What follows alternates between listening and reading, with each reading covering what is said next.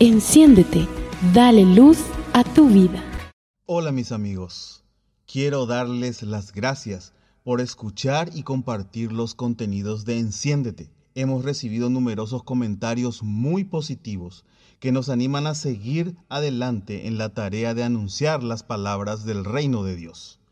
El episodio de hoy se titula Re, rehacer, reinventar, revivir y reconstruir. La palabra de Dios en el libro de Jeremías, en el capítulo 29, verso 11, dice, y leo, Porque yo sé muy bien los planes que tengo para ustedes, afirma el Señor, planes de bienestar y no de calamidad, a fin de darles un futuro y una esperanza.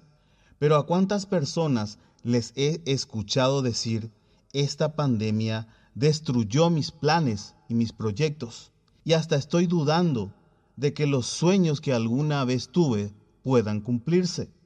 Todo cambio es incómodo y doloroso, y más aún si es repentino.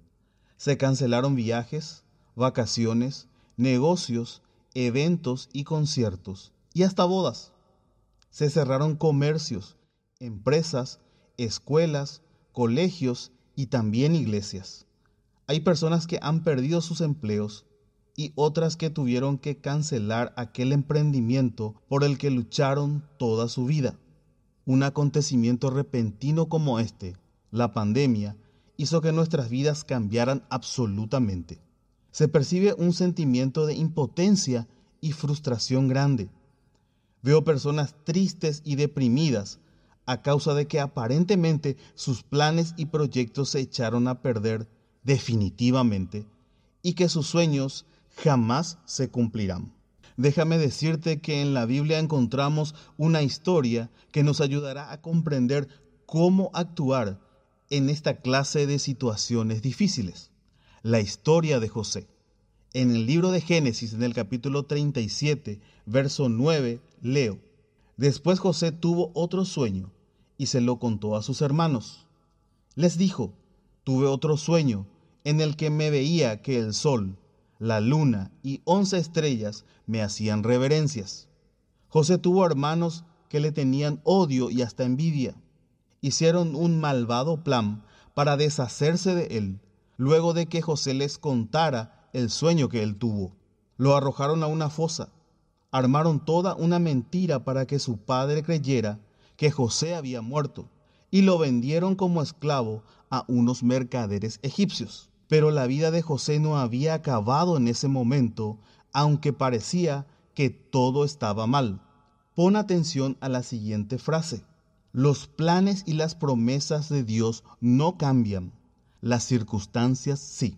El libro de Génesis, verso 39, 2, nos dice, Mas Jehová estaba con José, y fue varón próspero, y estaba en la casa de su amo el egipcio. Y vio su amo que Jehová estaba con él y que todo lo que él hacía, Jehová lo hacía prosperar en su mano. Pasado el tiempo, cuando aparentemente José se convertiría en el criado preferido de su amo, otro problema aún mayor se levantaba, una falsa acusación por parte de la esposa de su amo de un acoso sexual lo llevaría a un lugar aún peor, la cárcel. Recuerda la frase, los planes y las promesas de Dios no cambian, las circunstancias sí. Aún en la cárcel, el favor de Dios estuvo con él.